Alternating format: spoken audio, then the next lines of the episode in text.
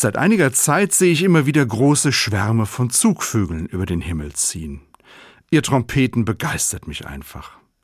Genauso freue ich mich über die vielen singenden Vögel, die ich in meinem Garten höre.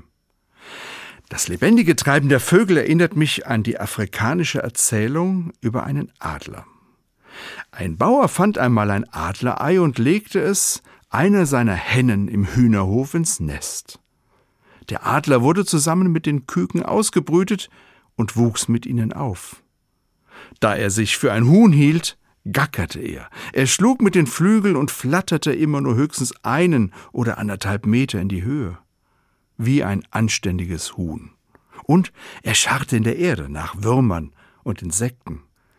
So verging Jahr um Jahr und der Adler wurde alt.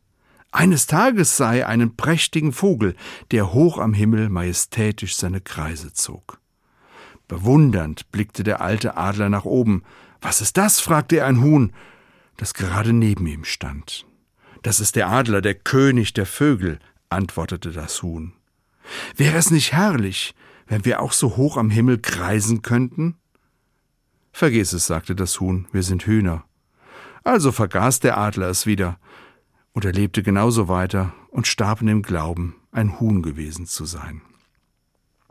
Ich denke oft bei dem Blick in den Himmel und bei den Vögeln in meinem Garten, jeder Mensch hat seinen Weg, jeder hat sein Ziel und jeder seinen Klang. In meiner christlichen Sprache nennt man das auch Berufung. Ich möchte immer mehr dem auf die Spur kommen, was meine Berufung ist, meine Aufgabe, mein Ziel im Leben. Die Fastenzeit ist für mich auch eine Zeit, in der ich dieser Berufung besonders nachgehe.